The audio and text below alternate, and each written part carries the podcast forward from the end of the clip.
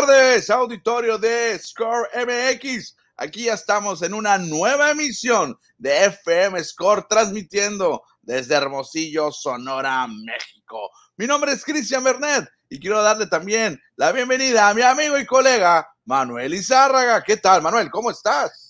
Hola, ¿qué tal, Cristiano? Buenas tardes y buenas tardes al auditorio. Listos, listos para hablar de deportes, porque pues lamentablemente, aunque ya no hay naranjeros, ni yaquis, ni mayos, pues sigue habiendo béisbol, porque hoy arrancan las semifinales, dos encuentros que pintan muy parejos, muy emocionantes, así que hay que seguirle, ni modo. El béisbol tiene que continuar. Hay dos naranjeros que han sido seleccionados, hubo tres, pero dos eran como la primera opción, hay que apoyarlos y apoyar luego al, combinado que represente a México en la Serie del Caribe. Hay que hablar también de la NFL, Cristian, porque ya solamente queda una semana. Una semana ayer se acabó la 17 y queda lo mejor, quedan duelos de alarido porque todavía hay tres boletos disponibles. Y les vamos a platicar el escenario de cada uno de los equipos que están buscando una posibilidad ya sea de ganar el campeonato divisional o su boleto a los playoffs. También vamos a platicar del equipo de Fort Hermosillo, que estará jugando mañana, miércoles, allá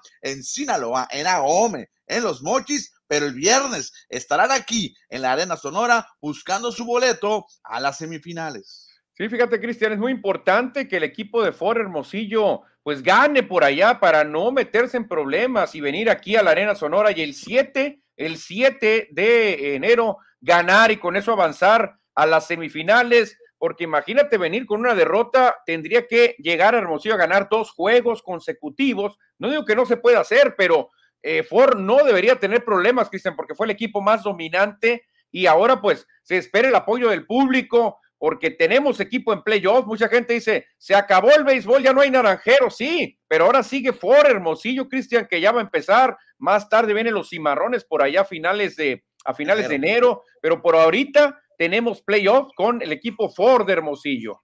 Oye, hablando de cimarrones, hace unos instantes acaba de llegar la información de los tres nuevos elementos que se integran a la plantilla de cimarrones. No la traemos como nota, pero la vamos a platicar, por supuesto. Eh, llegan dos sonorenses a la plantilla de cimarrones, uno procedente de Dorados de Sinaloa y otro de la máquina cementera de Cruz Azul. De hecho, fue campeón con el Cruz Azul. No, Cristian, y estuvo al lado de Catita Domínguez, estuvo al lado de, este, de Pablo Aguilar, mucha experiencia, Josué Reyes, Cristian, un defensa central que estaba llamado a ser el futuro de la máquina cementera de Cruz Azul, no sé qué habrá pasado, o mejor si sabemos, obviamente los extranjeros también cuentan mucho, Pablo Aguilar parecía que se iba, al final se queda, Catita Domínguez es un, es un, pues, un chipilón ahí de Cruz Azul, nadie lo va a mover, así que buenas noticias para Cimarrones, Josué Reyes, un defensa central tremendo, Cristian, tremendo. Estará jugando con el equipo sonorense. Y el otro es Iván Tona, que se desempeña como mediocampista. Él surgió de los Cholos de Hermosillo. Obviamente es, pertenece a los Cholos de Tijuana, el equipo de Dorados de Sinaloa. Estuvo jugando algunas temporadas en Sinaloa, en Culiacán, y ahora estará jugando para los Cimarrones. Ahorita estaremos investigando si llega a vía préstamo, si llega libre, pero por lo menos ya jugará con el equipo de su casa.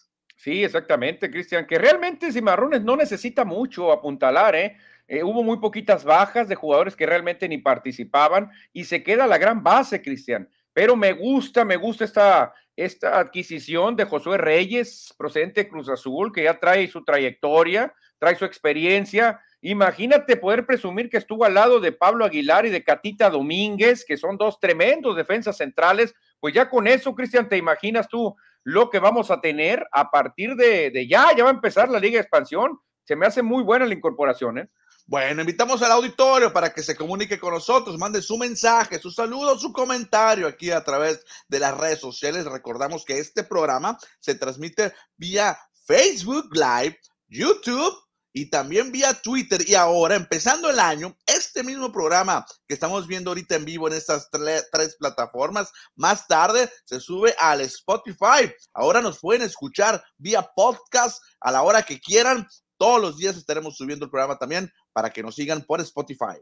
Claro que sí, Cristiano, para que escuchen nuestras melodiosas voces deportivas, Cristiano. Pero también les pedimos que nos ayuden con una compartidita, ¿no? Una compartidita que no cuesta nada, es gratis y apoyan a la comunidad deportiva para que más gente se una al debate, a los comentarios. Todavía se vale hablar de naranjeros, sí, si traen comentarios de naranjeros, todavía se vale porque no se ha olvidado el tema Obviamente ya estamos pensando en otras cosas, pero si quieren dar un comentario en Naranjeros, también mándenlo. Y prepárense porque vamos a analizar, más que analizar, vamos a comentar los eh, candidatos a los diferentes premios que tiene o entrega la Liga Mexicana del Pacífico año tras año. Y parece que aquí, en Score MX, no hay polémica, no hay, eh, no hay Contreras. Ahorita le vamos a decir por qué. No nos pusimos de acuerdo. ¿eh? Vámonos, porque hay que cantar el Playboy.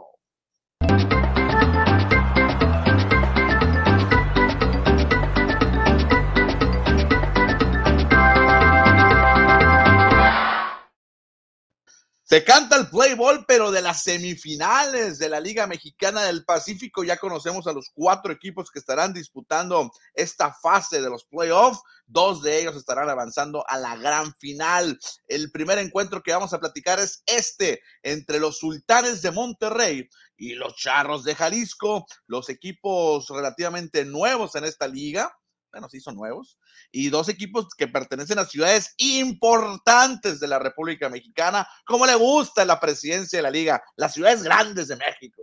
Sí, la verdad, Cristian, ya no falta nada para la liga, solamente que hubiera un equipo en la Ciudad de México que se incorporaran los Diablos Rojos, imagínate lo que ibas a tener a la capital, ibas a tener a, a Jalisco, ibas a tener ya Nuevo León, tienes a Sinaloa, tienes a Sonora, tienes a Baja California con su capital, ya no te iba a faltar nada, obviamente con estos dos pues sube mucho también la expectativa. Y qué, qué bien, fíjate que se dé esta serie Sultanes contra Charros, una sorpresa para muchos porque de Sultanes nadie esperaba esto, ¿eh? Perfecto, este partido, como lo vemos ahí en pantalla, está programado a las 6:30 de la tarde, tiempo de Hermosillo. Por el equipo de Sultanes estará abriendo el zurdo Cristian Carrillo, mientras que por los charros de Jalisco también estará el zurdo Orlando Lara. Tendremos duelo de zurdos hoy en Zapopan. Exactamente, Cristian y Roberto Osuna. Chufito está listo también para entrar en acción. Ahí lo vemos en una de las fotos. Pues un duelo parejo, Cristian, ¿eh? porque Sultán es un equipo aguerrido que sabe hacer daño, que sabe defender, sobre todo. Eh, eh, comentaban que es el equipo que más defendió para sacar los outs, Cristian, porque sus lanzadores fueron el último lugar en ponches. Así que el equipo tuvo que hacer los outs en jugadas superando a todos los demás equipos. Por eso se antoja un duelo muy cerrado, muy peleado, muy atractivo, aunque creo que el campeón va a salir de la otra llave. ¿A quién es tu favorito, Manuel? ¿Y en cuántos juegos? No el juego de hoy. ¿En cuántos? ¿Quién gana? y ¿Quién avanza y en cuántos? Yo creo que Charros en seis. Ah, te voy a dar la contra. Charros en cinco. Bueno, Charros, en, en siete para que se ponga bueno. Charros en siete, yo digo que Charros en seis y eh, será el que avance y creo que el que avance va a perder la final, que yo no creo que ni Sultanes ni Charros, con todo respeto, le puedan ganar o a algodoneros o a tomateros. Bueno, pues está el primer juego de hoy, es a las 6:30, repetimos tiempo de Sonora, 7:30 tiempo del centro, tiempo local de allá de Jalisco, de Zapopan. Y más tardecito, una hora después, en WhatsApp, en el Francisco Carranza Limón, los campeones tomateros de Culiacán se meten a la casa de los algoneros de WhatsApp. A ver, Cristiano, empecemos a sacar cuentas y se va a poner sabroso esto. Cruz Azul, veintitantos años sin ser campeón. Atlas, 70 años. Algodoneros, Cristian, 49 años. ¿No crees que es tiempo ya de que los algodoneros den la campanada como se ha acostumbrado, como pasó en el año pasado? Estaría interesante que se estuvieran rompiendo esas largas sequías para los equipos profesionales en México de, ligas eh, grandes que no han ganado campeonato. Va a ser una serie muy cerrada. Yo creo que sale como favorito Algodoneros de Guasavia, pero Culiacán es un hueso duro de roer. Es el actual campeón, o sea, ¿qué más podemos esperar de los tomateros? Vienen de barrer en cuatro juegos a los Mayos de Navajoa. Cuidado con Benjamín Kill y sus pupilos. Y cuidado con los manis, Cristian, cuidado con los manis. Mani Barreda hoy, Mani Bañuelos mañana. Many problems to Wasabe. Oye, hoy va Manny Bañuelos en la página de la liga. Ah, ok, hoy va Bañuelos, movió, movió el orden que normalmente había tenido Gil, ¿eh? Sí, fíjate, tantos días de descanso, Monel pudo hacer esos movimientos. Hoy va Mari Bañuelos, el Grandes Ligas, que debutó este año, bueno, el año pasado con los Orioles de Baltimore, contra Gino Encina, duelo de, eh, bueno, duelo de nacidos en Estados Unidos. Ah, no, Bañuelos nació en Durango, perdón. Bueno, Bañuelos contra Encina. Bañuelos contra Encina, entonces Barreda iría mañana porque siempre los pone juntos a los Manis, ¿no? Sí, sí, sí, sí, no, tú crees. Y después de que hicieron, agarraron como refuerzo a Víctor Mendoza, ya sabemos por qué agarraron a Víctor Mendoza, Manuel. ¿Por? Hace unos instantes ya mandaron el roster que van a presentar para este juego número uno y no viene Efren Navarro. No, no, obviamente no dicen por qué, pero Efren Navarro no está en el roster de los tomateros. Ah, bueno, entonces es para suplir a Efren Navarro, lo está supliendo el segundo mejor bateador de la liga, Cristian, solamente se quedó a nada, una milésima de ganarle a Tirso Ornelas. Yo creo que Víctor Mendoza, la chula, incluso tenía él eh, material para ser MVP, ¿eh? Para mí, eh, yo lo puse en un segundo lugar a Víctor Mendoza porque la verdad tiene mucho material para ser MVP. Oye, Manuel, acaba de llegar la información de los tomateros. Son tres jugadores de, de tomateros que realizaron las pruebas PCR. ¿Y qué crees? ¿Qué no, crees? No, positivos, no puede ser. ¿Quiénes son? ¿Quiénes son? Efren Navarro, Alan Sánchez y Javier Mireles. Son esos tres jugadores que están em, teniendo problemas o que dieron positivos a COVID. En el boletín que nos mandan dice que los tres elementos no muestran mayores complicaciones y se encuentran en reposo. Bueno, por lo pronto estarán fuera de recirculación una semanita o toda la serie estos tres jugadores. Bueno, yo creo que el que más pesa es Efren Navarro, ¿eh? definitivamente, y por eso la directiva dijo, tráiganse a la Chule. Ya sabemos que el año pasado, qué bien reforzó a Naranjeros, que dicen, acuérdate, la Chule y, Paredes fueron un 1-2 tremendo, así que creo que hicieron una gran contratación y ahora con esto del COVID, pues se entiende más. Bueno, fíjate que el COVID pegándole a todas las ligas, NFL, NBA, y ahora, pues desde la serie anterior con los Naranjeros y Elian Leiva eh, en la Liga Mexicana del Pacífico. Así es que hay que seguirnos cuidando porque hay muchos casos positivos, señores. Sí, el COVID, para mí, el COVID le quitó a Naranjeros la semifinal, ¿eh? porque Elian Leiva venía con todo, Cristian, a darle ventaja a Hermosillo, a ponerse 3-2 y a llegar aquí al Sonora a ganar el sexto juego y lo ganaron. El COVID creo que le afectó muy duro a Naranjeros, ¿eh? muy fuerte. Ahora sí, ahora sí, la pregunta incómoda quién avanza y en cuántos juegos.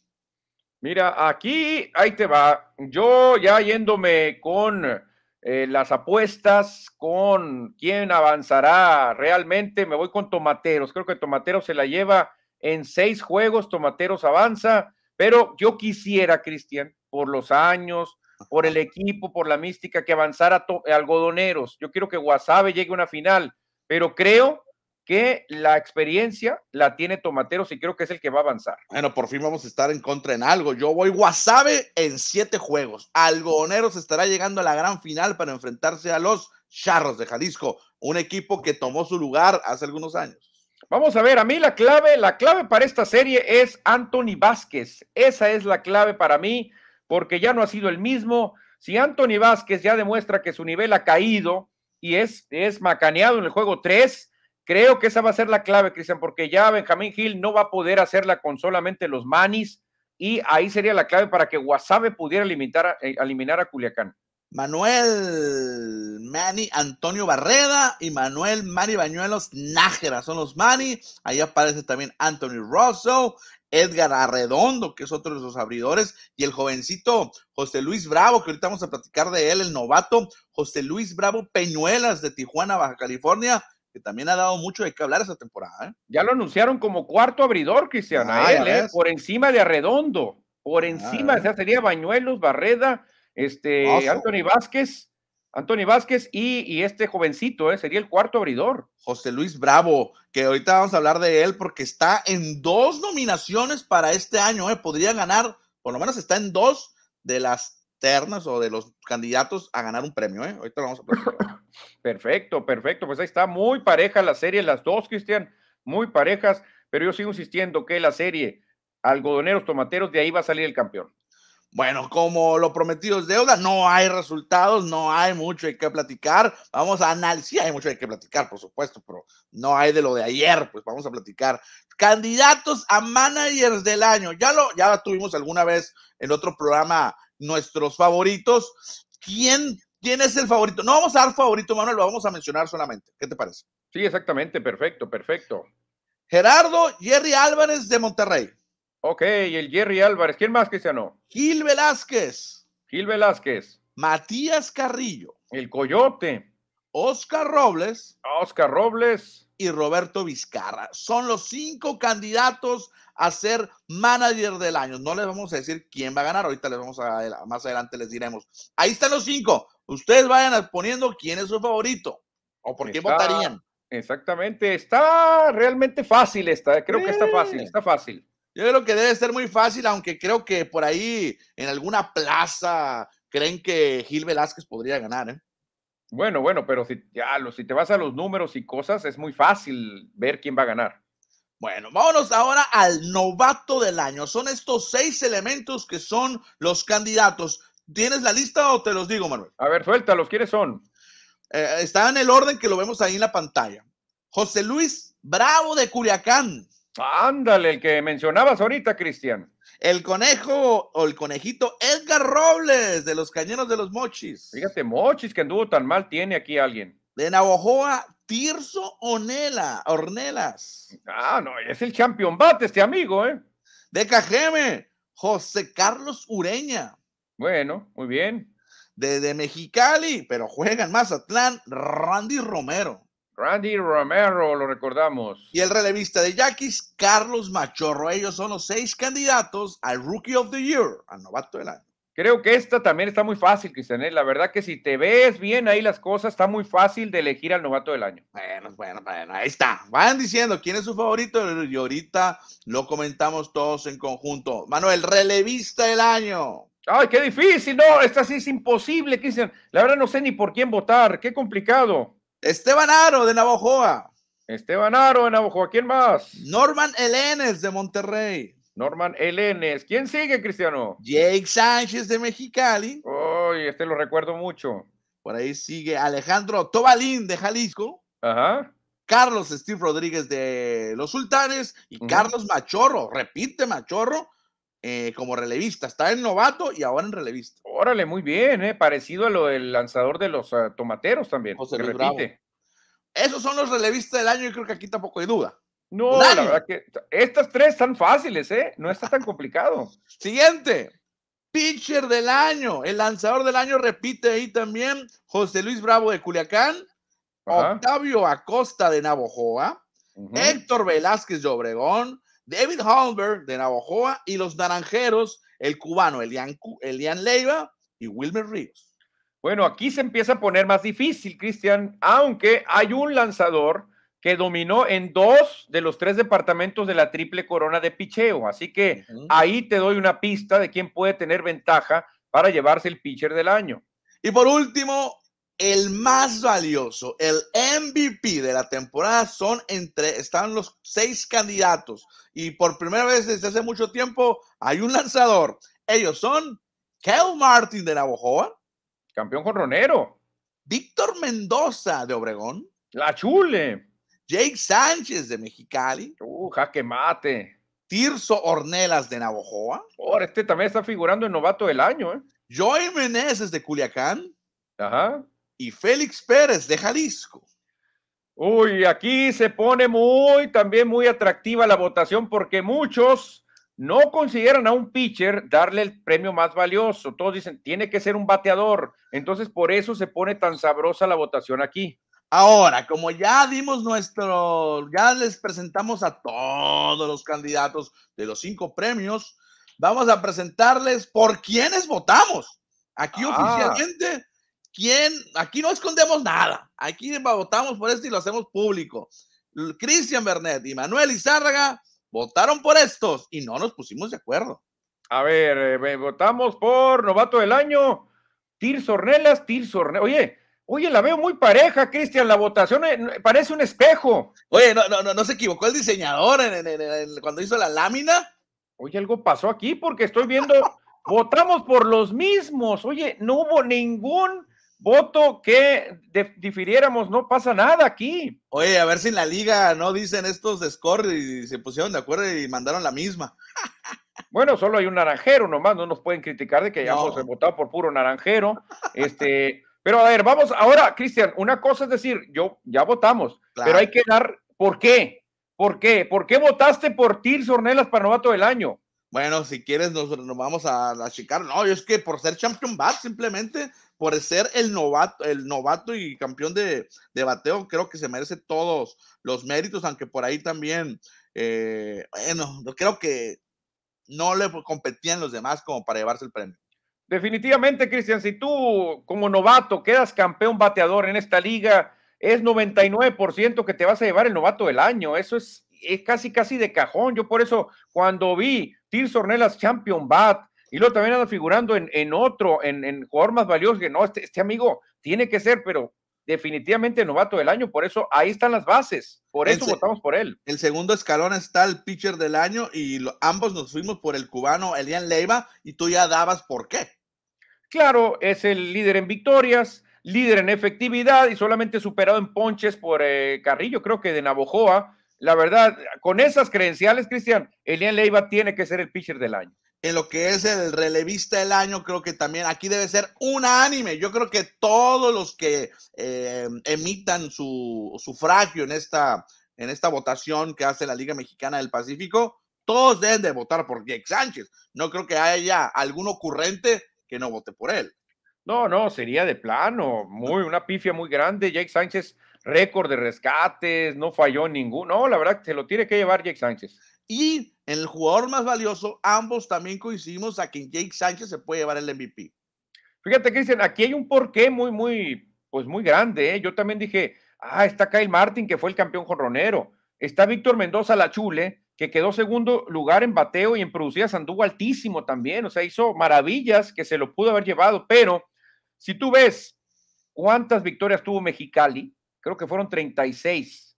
Y si tú ves que este señor tuvo 26 rescates, entonces realmente estuvo involucrado, o sea, en un porcentaje altísimo, Cristian, de triunfos de Mexicali, de 26 eh, veces, o sea, salvó los 26 de 36 victorias. Por eso es el más valioso, Jake Fíjate que yo como segunda opción tenía a Kyle Martin. Estaba entre Kyle Martin y Jake Sánchez, pero al final dije, no, lo que hizo Jake Sánchez esta temporada no tiene nombre, no tiene M, entonces voto por jaque mate, el de Bradley, California. Y por último, yo, pensé en Jake Sánchez también, digo, en, el Kyle Martin, pero luego vi eh, el, accionar de los Mayos de Navojoa y pensé también en Tirso Ornelas, ¿eh? porque Martin pegó más jonrones, pero porcentaje batió muchísimo más Ornelas, imparables batió muchísimos más Ornelas, carreras anotó, pero un mundo más Ornelas, y en donde sí lo superó Martin es en jonrones y en producidas. Entonces dije, ¿qué es más importante, no? O sea, eh, batear 200 y feria y ser líder de jonrones, pero que otro te anote miles de carreras. Y por último está el premio a manager del año, que aquí ambos, repito, nos fuimos por Matías Carrillo, el Coyote, que también va a estar peleada, aunque creo que Matías Carrillo debería llevarse el premio. No, sí, Cristian, pues obviamente, si te vas a la lógica, ¿qué equipo tuvo más victorias? el, el equipo de Matías Carrillo, los Mayos. ¿Qué equipo tuvo más puntos? El equipo de Matías Carrillo. ¿Qué equipo tiene menos presupuesto? El equipo de Matías Carrillo. Entonces, ¿quién le puede hacer sombra a Matías? Nadie. Bueno, pues ahí están nuestros cinco premios abiertos. No nos importa que nos critiquen ni que nos digan. Además, no fuimos localistas, nunca lo seremos, aunque seamos de Hermosillo. Nos fuimos por lo que vimos objetivamente en la temporada. Y Pollo Gasol ya pone sus cinco, Manuel.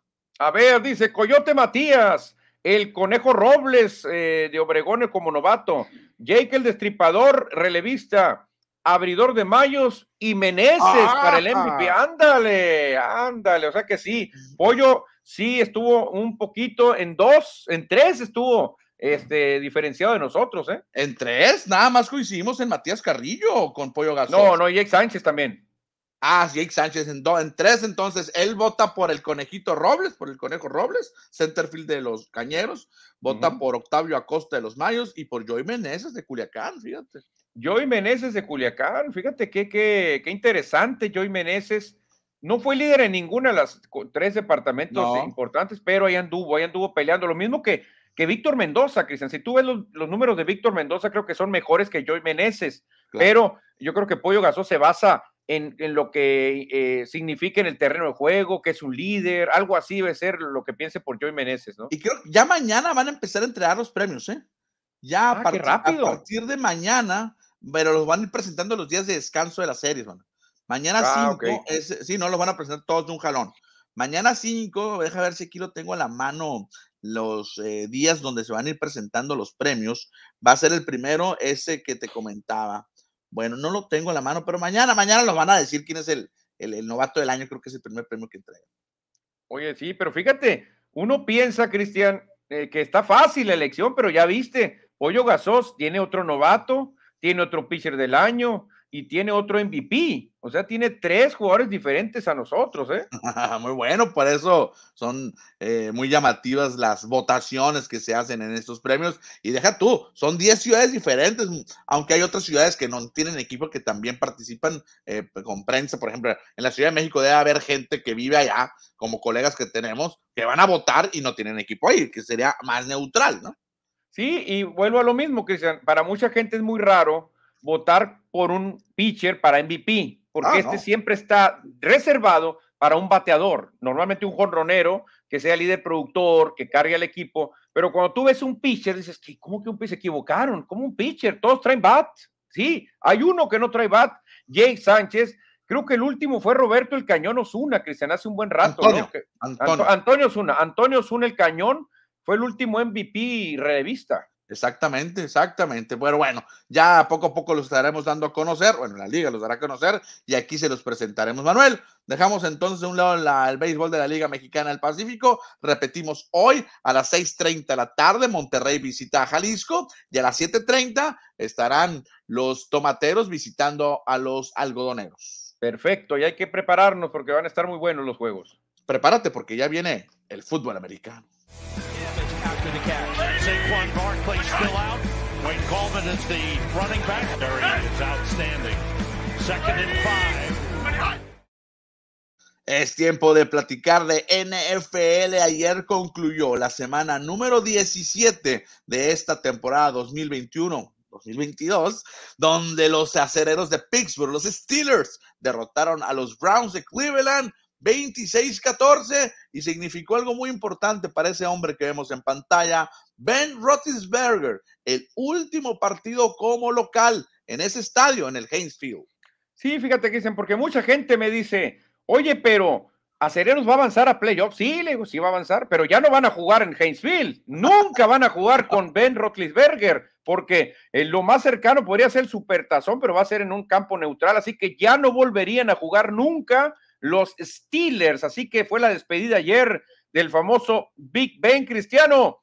¿Qué lugar le ponemos en la historia de acereros? ¿El número dos? Bueno, yo creo que sí. Yo creo que Teddy Bradshaw. Ah, bueno, tú dices de, de coreback o de la franquicia. No, de corebacks. De coreback yo creo que es el dos, ¿no? Detrás de Bradshaw nomás. Sí, por supuesto que tiene. No, es que Bradshaw, nada más por ganar los cuatro Super Bowls, está arriba de todos. En estadísticas, los ha de superar. Pero sí, en segundo lugar. Y ahora a nivel histórico, Cristian, ¿estará entre los mejores 20? No, no creo. Yo, yo la veo complicada. Mira, mucha gente decía, no, pues ganó supertazones y todo, pero no sé por qué no se considera a Big Ben entre los mejores 10. Dijo, imposible, dijo, imposible. hay muchos, dijo, hay muchos muy buenos, no, no se puede meter entre los mejores 10. Por eso dijo, ok, lo metemos entre los mejores 20 a Ben no, Tampoco, tampoco. Nomás sabes cómo mételo. Como miembro del Salón de la Fama, ahí sí. Pero no le ponga ranking, no le ponga ranking. ¿Qué le faltará, Cristian? Porque Supertazones ganó dos, ¿no? Dos. Eh, eh, tuvo buena, buena, buena cantidad de yardas, obviamente tuvo muchas lesiones. Eso. Pero, ¿cuántos corebacks hay que no tienen dos supertazones? Y mucha gente los considera arriba de Big Ben. Muchos, muchos, pero no todo es ganar campeonatos, Manuel. También hay que jugar bien dentro del. Bueno, jugó muy bien Ben Roethlisberger a lo largo de su carrera y concluyó con esa frase que vemos ahí en pantalla. Eh, textualmente dijo, simplemente estoy agradecido por estos aficionados y este lugar. No hay nada parecido. Ben Roethlisberger en su último juego en Heinz Field. Sí, Cristian, es que fíjate, ponte a pensar si tú vivieras en Pittsburgh, Pensilvania, y eh, eres un aficionado nuevo, ya no te tocó ver a los piratas de, de Willie Stargell y Roberto Clemente, ni, ni, ni siquiera los piratas de, de, Bobby Bonilla y de Barry Bonds.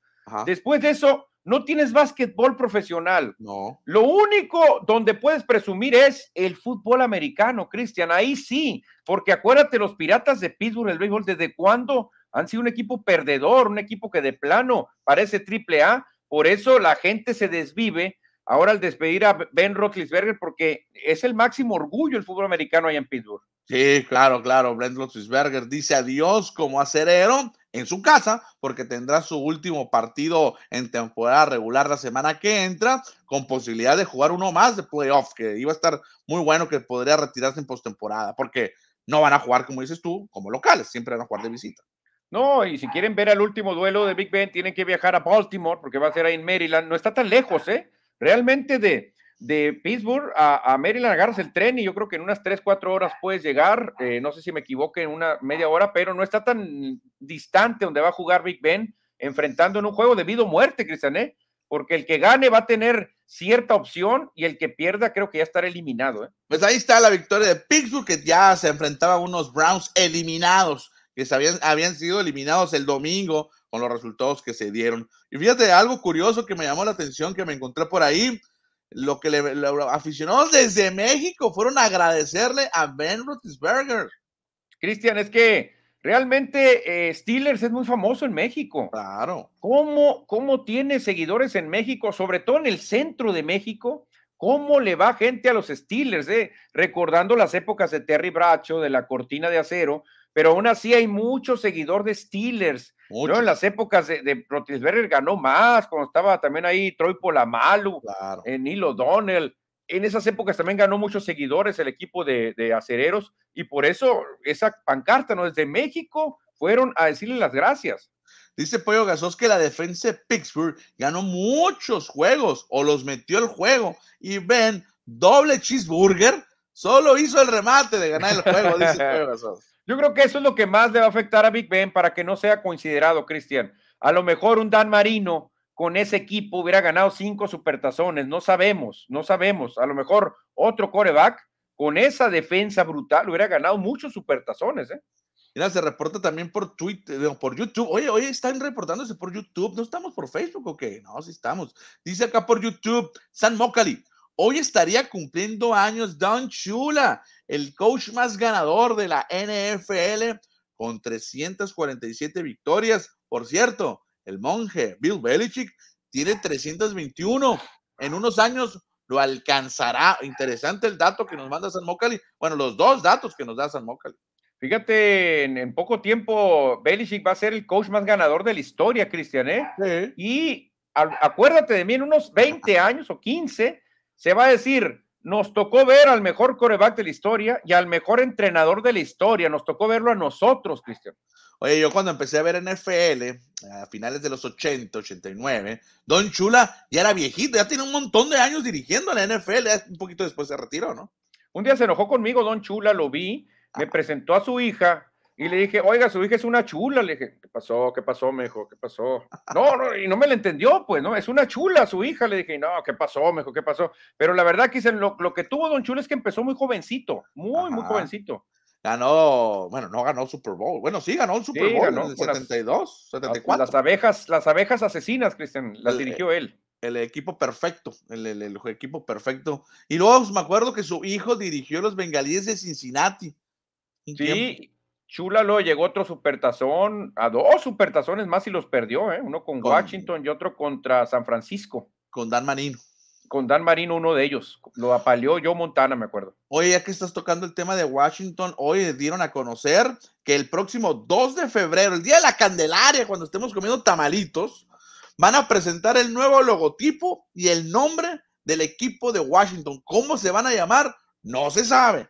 Por favor, qué bueno, Cristian, porque la verdad que eh, era hasta muy insípido decir, y los Reyes reganaron a los, a los, a los Washington, decían, o a los, a los del fútbol team, o sea, como que no sabe, Cristian, no puedes llamarte Washington nomás así, o sea, y aparte el nombre es muy largo, y, y, el equipo de los Rams apaleó a los, a los que, a los Washingtons, o sea, no, no, no, ya por el amor de Dios que se pongan un nombre, Cristian. Pues dos años, dos temporadas duraron sin, sin llamarse como antes se llamaban, ahora son el Washington Football Team y repito, el 2 de febrero nos darán a conocer al mundo el nuevo logo, el nuevo nombre y creo que mantienen los colores, ¿eh? se van a mantener los colores amarillo y oro. Bueno, no es amarillo, es oro, el oro y guinda ese que vemos ahí. Sí, porque los colores son lo que todo el mundo recuerda, Cristian, ¿eh? Todas las viejas generaciones recuerdan estos colores y sí se, al menos, Cristian, debieron haber adoptado un apodo, ¿eh? Un apodito, no hubiera quedado nada mal, porque si tú dices, bueno, el Madrid también, pero les dices, o los Galácticos, o los Merengues, ¿no? Ah, bueno, sí, sí, sí, el Barcelona, bueno, los culés, los catalanos, o sea, cada quien tiene sus apoditos que te ayudan mucho. Ah, bueno, pero Manuel, ya nos van a dar a conocer, ya esperaremos cómo se van a llamar y nos tenemos que acostumbrar, ¿eh? Un nuevo nombre. ¿Cuáles son los nombres que, que recuerdas que han cambiado en la, en la que te ha tocado vivir como aficionado?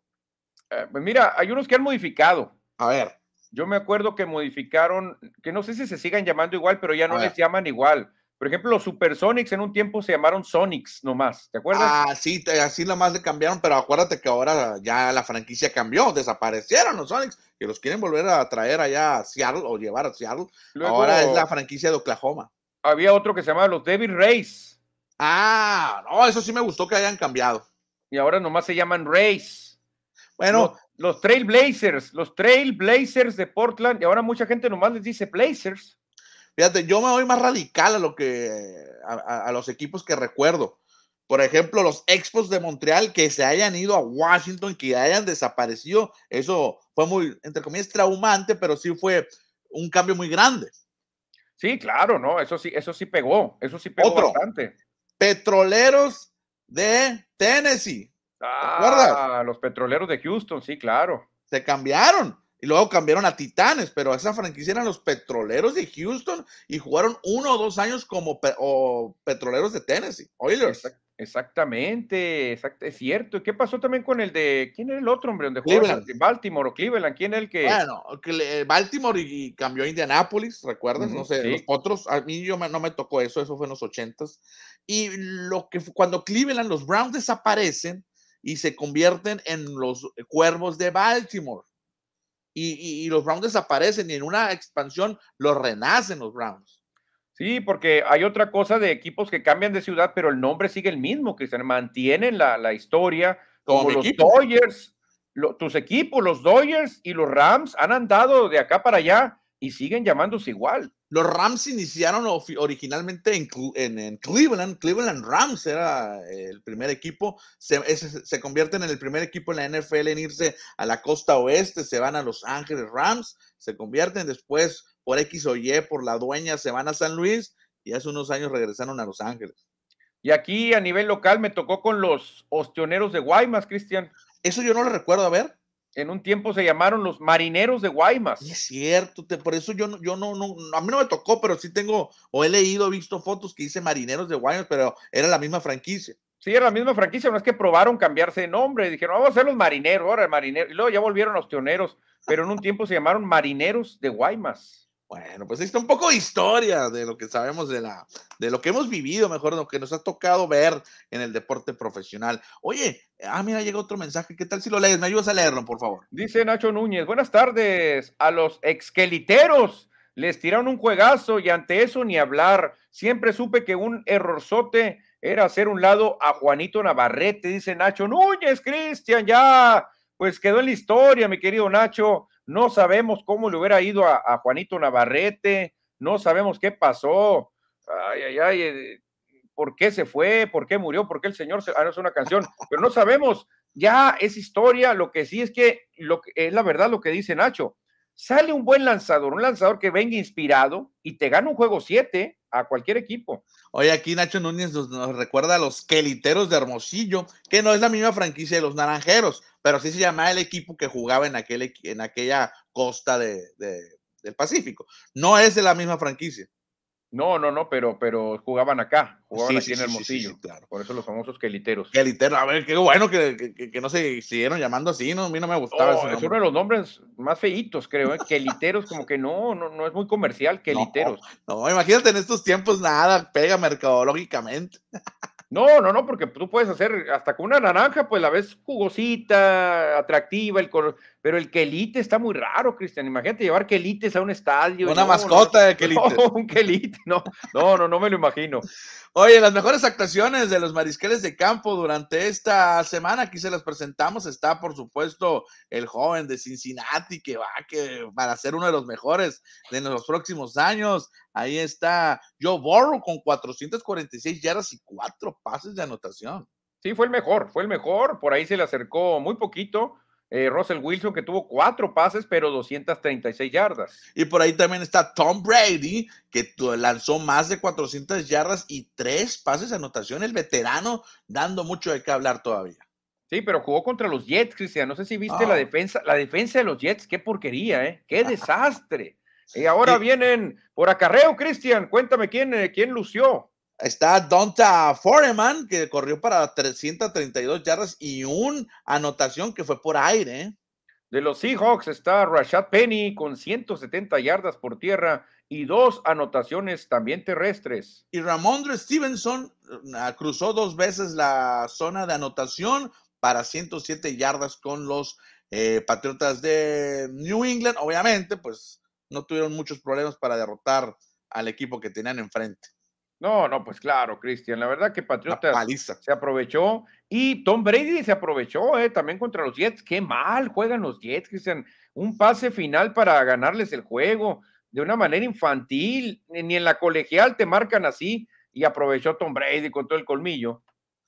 Oye, ya que estamos conociendo a los clasificados a los playoffs, chécate este dato que nos presenta la NFL México. Es la primera vez desde 1995 que aparecen en playoff los cuatro que llegaron a la final de conferencia un año antes. No sucedía desde el 95. Recuerda que el año pasado jugaron Chiefs contra Bills, la americana, y Packers Bucks, Bocaneros, en la nacional. Ahora estarán de regreso. Oye, Cristian, y se puede dar el mismo orden, ¿eh? Porque por ejemplo, si Bucaneros quiere llegar al Supertazón, tendrá que hacerlo en Lambeau Field, al menos así marca la lógica, y los Bills pudiesen de nuevo enfrentar a Chief, aunque ahorita el sembrado uno es Tennessee, es lo que estaría cambiando. Lo curioso de aquí, lo, el dato este que nos dan a conocer, Manuel, pues que la, consistencia a veces no, es tan grande. No, no, no clasifica siempre al, año siguiente a playoff a pesar de llegar tan lejos. Pero estos equipos sí, fíjate, Cristian, la verdad que estos equipos y tienen un común denominador, un coreback eficiente. Y ahí están, lo que ya lo presentábamos ayer, cómo está el playoff picture a falta de una semana. Esto va a variar mucho, ¿eh? todavía puede cambiar mucho cuando falte una semana. Sí, va a variar. Por ejemplo, el 7 va, a caer de ahí. San Diego, digo, Cargadores va a perder. Eh, Indianápolis creo que se va a quedar porque va a enfrentar, creo que a, los Jaguares. O sea, la tiene muy fácil. Y en la Nacional, probablemente San Francisco se vaya de ahí, ¿eh? Sí, los, fíjate que van a enfrentarse a los Rams, San Francisco contra Rams, y los Rams también quieren ganar, porque quieren quedar en segundo lugar, sembrados en toda la conferencia nacional. Así es que va a ser muy buen partido San Francisco contra Los Ángeles. Sí, obviamente Carneros, Cristian, si cae al tercero o cuarto lugar, no le conviene.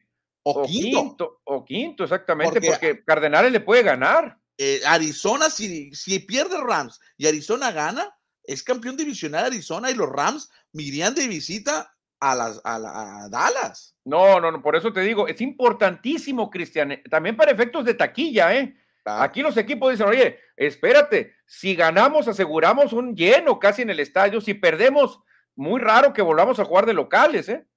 Así rápidamente te comento que hay muchos equipos todavía buscando boleto. Por ejemplo, Baltimore, los Cuervos necesitan ganar. Eh, la tienen muy difícil los Cuervos. Necesitan ganar, que pierdan los cargadores, que pierde Indianápolis y que pierde Miami o empate. Fíjate. Baltimore la tiene muy difícil. No, Baltimore está complicado. Solo se complicaron, Cristian, los cuervos. Eran de los favoritos en un tiempo, ¿eh? Búfalo busca amarrar el campeonato divisional con una victoria. Una victoria o una derrota en New England son campeones. La tiene más fácil, ¿eh? La tiene más fácil Búfalo.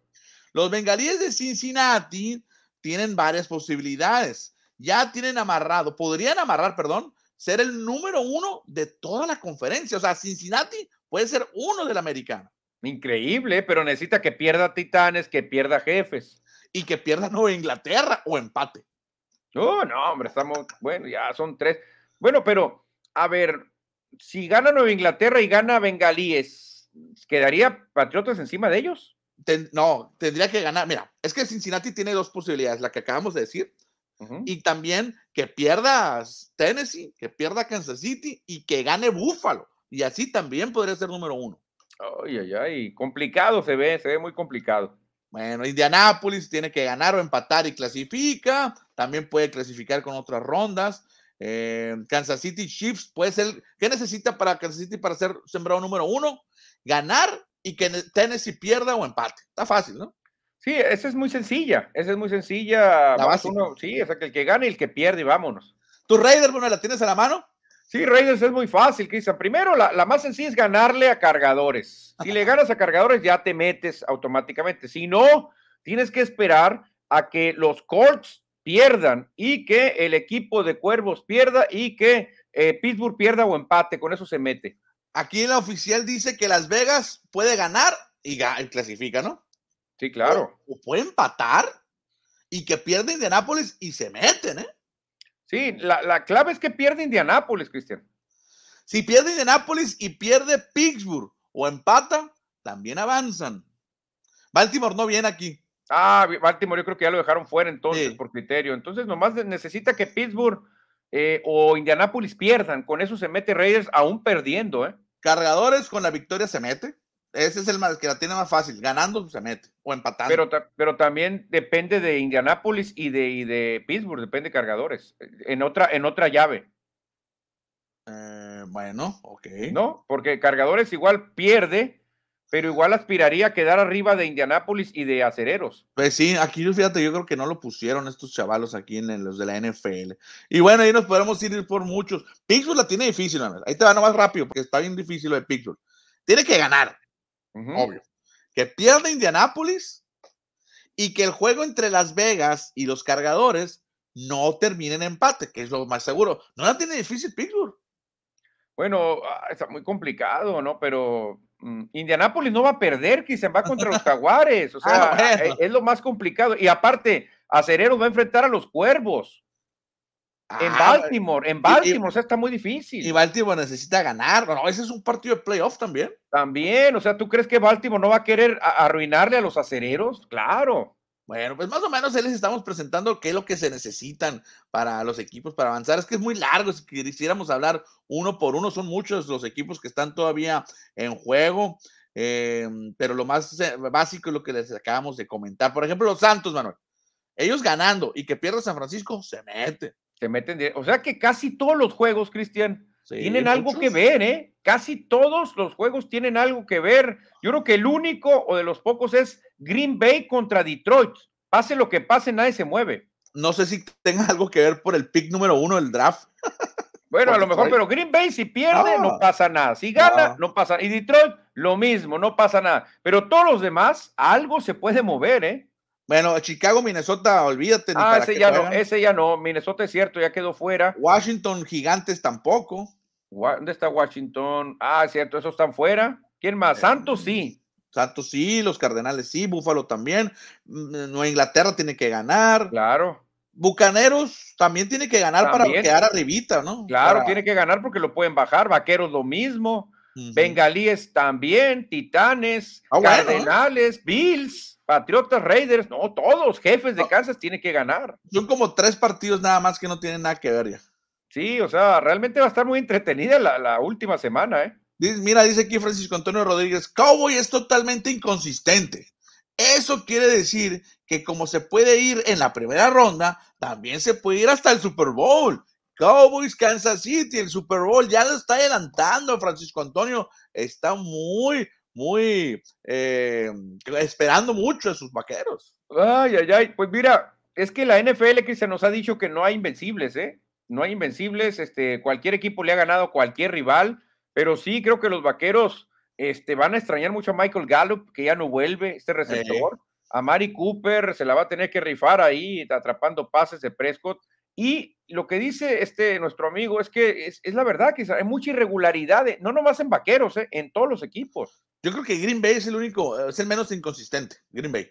Y ha batallado, ¿no? Pero por la experiencia lo han sacado. Pero Kansas City de repente te ganan los juegazos, luego pierde, perdió con Cincinnati, o sea, realmente no, no se puede eso. Los Rams igual, de la misma forma, sus últimos dos partidos los han ganado de barbecue. Eh, ¿Qué otro equipo? Tampa Bay, pues ya ves que ha sufrido también. En la nacional, bueno, ya estamos diciendo los más poderosos. En la americana, pues Kansas City igual. Tennessee se ha mantenido sin su corredor estrella. Está muy, parejo, digámoslo, para no decir tan mal. Ya anunciaron los Titanes que probablemente estaría de regreso Derrick Henry, ¿eh? Si regresa Henry para mí se convierte en el número uno favorito para llegar al Supertazón. Aguas, aguas con Tennessee. Oye, y otra cosa nomás, Cristian, no es por aguafiestas, pero tu coreback lleva seis intercepciones en los últimos dos juegos, ¿eh? Cuidado con Matthew Stafford, se está cayendo y esas cositas no te las va a perdonar un equipo de Green Bay, no te las va a perdonar, ¿eh?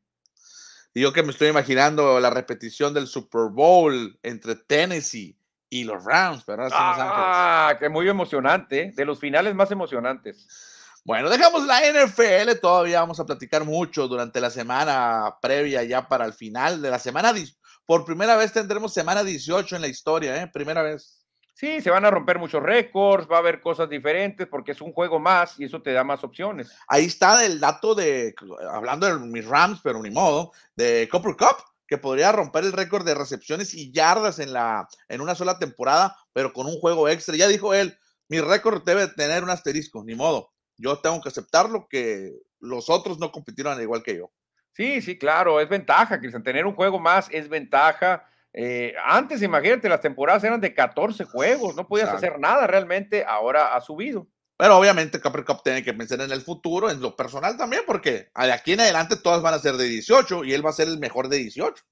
Yo creo que ya se debe quedar ahí, ¿no? Ya sería demasiado movimiento meter a 19 o 20 no, no. no, imagínate, la asociación de jugadores jamás lo va a permitir, jamás. Pues quién sabe, estaban en 14, luego 16, 17, 18, o sea, a ver a dónde terminan, ¿eh? Sí, pero obviamente ha crecido el número de juegos por las expansiones, por el, comercio, la mercadotecnia, todo ese rollo. Pues antes, acuérdate que la NFL era bien chiquita, se fusionaron con la AFL y ya se hicieron más grandes. Yo pienso, Cristian, que podíamos tener una jornada más por, y van a salir con lo mismo. ¿Saben qué? Quítenla de la pretemporada, no hay bronca, quítenla. Es más, de pretemporada no va a haber, que todos entrenen en sus campos y que jueguen contra, no sé, contra un, equipo de esquiroles o algo, sin pretemporada y metan una jornada más. No, eso sería mucho, ¿eh? yo creo que nunca lo va a permitir la asociación. Pues, quién sabe, ya quitaron, ya quitaron, ¿eh? Oye, ya vámonos a quitar, pero vamos a quitar el emparrillado para meter la duela.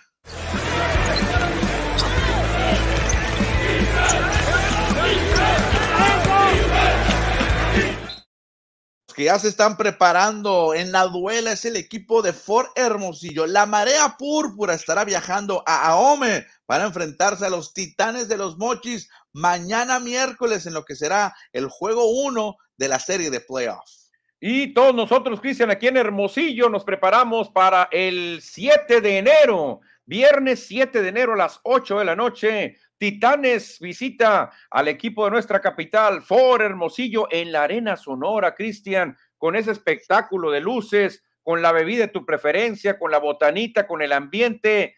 Hay playoffs en Hermosillo, dicen todos, pero si ya eliminaron a Naranjeros, no, pero también tenemos otros espectáculos, Cristian. Naranjeros es buenísimo, pero ahora podemos ir a apoyar a For Hermosillo. Y la directiva de For Hermosillo ya lanzó la promoción del Jersey Day. A todas aquellas personas que lleven su jersey de Ford, entran gratis a la Arena Sonora el próximo viernes. Oh, qué chulada, Cristian. Me voy a ir a comprar mi jersey para ya no pagar mejor, ¿no? Porque a lo mejor y siguen manejando esta promoción hasta la final y con eso te ahorras una buena marmaja. Imagínate, llegas con tu jersey y no pagas en la Arena Sonora. Bueno, pero si no tienes el jersey, tienes la opción de adquirir tus boletos, Manuel, ahí en Boleto Móvil.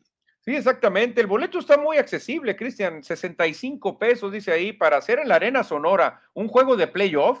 La verdad que está muy, pero muy accesible. Aparte el espectáculo, Cristian, que ofrece la misma arena, los jugadores, ahí tienes la botanita y puedes ir a cenar, puedes ir a tomarte la bebida que tanto te gusta. La verdad que va a ser un viernes muy especial aquí en Hermosillo. Bueno, para que nos vayamos preparando, eh, es muy importante que ganen allá como visitantes el juego número uno de esta serie para después venir a Hermosillo a buscar una victoria de las dos posibles partidos que tienen. Sí, sí, muy importante ganar en los mochis para llegar más relajados, Cristian, ¿eh? Llegar más relajados y no forzar la serie a que se vaya a un tercer juego. Aquí el que gane dos, avanza. Pero cuidado, porque si los mochis gana, ya, cuidado, Ford tendría que llegar obligado a ganar los dos aquí. Perfecto, muy atentos entonces lo que pase con Ford Hermosillo, la marea púrpura del Pacífico y con más de básquetbol de la, pero de la NBA. Hoy nos dieron a conocer a los novatos del año, no, los novatos del mes, perdón, de diciembre. Exactamente. ¿eh? En la conferencia del Este se lo lleva Franz Wagner de los eh, La Magia de Orlando con un promedio de 19.5 puntos en esta semana, en este mes. Eh, sí, en el mes de diciembre en el oeste se lo llevó Josh Giddy de los Oklahoma City Thunder, pues sus 11.8 puntos, 7 rebotes y 6 asistencias. Buenos números para el joven Josh Giddy, por eso son los novatos del mes. Muy merecido, Cristian, muy merecido, este, sobre todo por los rebotes para Guide, 7.1 de promedio es muy bueno, ¿eh? Bueno, pero ayer también hubo acciones en la NBA. ¿Qué te parece el equipo de Minnesota dándole la campana? No, no sé si es campanada, pero derrotó a los Clippers de Los Ángeles en su casa. Sí, fíjate, difícil lo que hizo Minnesota ganándole a Clippers y contundentemente por 18 puntos. La verdad que muy, muy buena la victoria. Y otra victoria también, pero más cerrada, la de Blazers, 136 a 131 ante Atlanta. Por otra parte, hay que destacar que los Warriors también se impusieron al Miami Heat allá en Oakland. Ahí lució Jordan Poole con 32 unidades y 5 triples. No fue Curry el estrella del juego. No, Curry anduvo muy mal, Cristian. ¿eh? ¿Cómo falló Curry? Estuvo fallado, creo que estuvo apenas 9 puntos. Muy mal estuvo Curry, pero Poodle sacó las papas del fuego. ¿Y cómo se extrañaba, Cristian? A Luca Doncic. Los Mavericks están contentos porque ya tienen récord positivo gracias a la magia de Luca Doncic. Por segundo partido consecutivo fue el juego, el jugador estrella del equipo y ayer tuvo su mejor actuación en asistencia, estuvo 15 para la victoria del equipo de Dallas. Por otra parte, qué sorpresota, ¿eh? La campanada de la jornada fueron la de los Pistones de Detroit sobre los Bucks de Milwaukee. Oye, por el récord va a ser la campanada del año para Milwaukee, va a ser la humillación en su estadio, Cristian, en su arena, que llegue el colero de la liga y te gane, no puede ser. Esto sí, de plano hay un jalón de orejas para todos los, un jalón de cuernos mejor. No puede ser que pase esto, ¿eh? Y Sadik Bey, que lo vemos ahí, el número 41 de Pistones, tuvo su mejor partido, tuvo el mejor partido de su carrera, con 34 puntos y 5 triples, perdón, 8 triples. No, no, pues de plano, no falló, pero qué humillación, ¿eh? Para un equipo contendiente en su estadio, que llegue el colero y te gane. No, hombre. Oye, y el otro juego que vemos aquí a la derecha, cuidado con los Grizzlies de Memphis, también parece que andan bien el equipo de Memphis. ¿Cuándo has visto el equipo de los Grizzlies bien? Nunca. No, pues nunca, pero parece ser que ahora sí, ¿eh? Cuando anduvo Gasol, ahí más o menos tenían cierto nivel, Cristian, cuando un Mar Gasol, pero ahorita están muy bien con eh, jugadores muy jóvenes, tienen mucho futuro. Este equipo me recuerda mucho al Thunder de Oklahoma, cuando estaba Durant, Westbrook, Harden, ese equipo se parece mucho a este de los Grizzlies de Memphis. Ayer se metieron a Nueva York y, y derrotaron a los Nets de Brooklyn. Y están muy parejos en marca, ¿eh? ¿Qué otro? Ah, los Sixers, Christian, ovacionaron tremendamente a Joel Embiid ahí en Filadelfia porque ganaron 133 a 113 por 20 puntos a tus queridos Rockets. Ah, pues ¿quién no le gana a mis Rockets? Y por otra parte, Kyle Kuzma se lució con doble doble para que Washington derrotara apretadamente a los Hornets de Michael Jordan. Y los Lakers siguen extrañando a Kuzma. El equipo de Jazz de Utah sigue sonando fuerte. Encabezados por Donovan Mitchell ganaron 115-104 a los Pelicans. Y los eh, Toros de Chicago también derrotaron ayer al Magic de Orlando 102-98. Hoy vemos a Zach Lavin con 27 unidades. Y para hoy. para hoy, Cristiano, 4 de enero, para hoy me voy con el duelo. Bueno, ¿cuál duelo? Ay, a ver, ¿cuál duelo? Bueno, Cavaliers contra Grizzlies, precisamente yo creo que es el, el duelo en récord más atractivo. Yo me iría con Pacers de Indiana contra Knicks de Nueva York por la rivalidad que existe en las ciudades. Ya lo había comentado en alguna ocasión, que no se quieren. En Nueva York no quieren a los de Indiana, dicen que son unos pueblerinos, y obviamente en Indiana no quieren a los ciudadanos, de la ciudad grande, a los de la urbe de hierro. ¿Tú crees que va a jugar Patrick Ewing contra Reggie Miller? Seguro, te andas emocionando por ese duelo, ¿eh? no, no, no es para tanto, no es para tanto. Pues pero récord, en récord, el más atractivo es Grizzlies contra Cavaliers, ¿eh? los dos con récord positivo, los dos van a estar en playoff. Y va a ganar, ganarán tus Lakers contra Sacramento, duelo californiano. Sería el colmo, Cristian, a, Sacramento le gana cualquiera. Le puse récord, ¿eh? Mañana lo voy a poner, eso que acabas de decir. hay, mensajes del auditorio ya para despedirnos. Dice José Luis Munguía, buenas tardes, llegando a la Casa de los Deportes, Score MX. saludos, saludos, chavalones. Gracias, José Luis, no importa la hora que llegues. El programa está en vivo, pero lo puedes escuchar más tarde en Facebook, lo puedes escuchar también en Twitter, en Facebook, en, Twitter, en Facebook, en YouTube y en Spotify ahora, en Spotify está. Más, más cosas, así que lo puedes donde sea. Ya casi canta la gorda, dice. Juego legal, ya hace hambre, vámonos, una con uno, ya, ya vamos a llegar a una hora con dos. Dice Pollo Gasos, ¿desde cuándo no habría un equipo sonorense en semifinales de la LMP? Sería bueno checar, ahí voy a, ahí tengo unas guías de la Liga Mexicana y podríamos ver hasta desde dónde, desde cuándo no hay uno. Pues mira, lo que es Yaquis y Naranjeros, ya nos tenían acostumbrados. Mayos, Mayos se había quedado fuera muchas veces. Pero Yaquis y Naranjeros ya tenían años clasificando, ¿eh? Ahorita voy a checarlo y mañana lo vemos para que Pollo Gasoso se lo tenga. Manuel, pues ya nos vamos. Agradecemos a todo el auditorio que estuvo pendiente en este programa de martes, pero mañana oh, platicaremos todo lo que suceda en el juego 1 de las semifinales de la Liga Mexicana del Pacífico. Exactamente. Buenas tardes, nos vemos mañana. Adiós.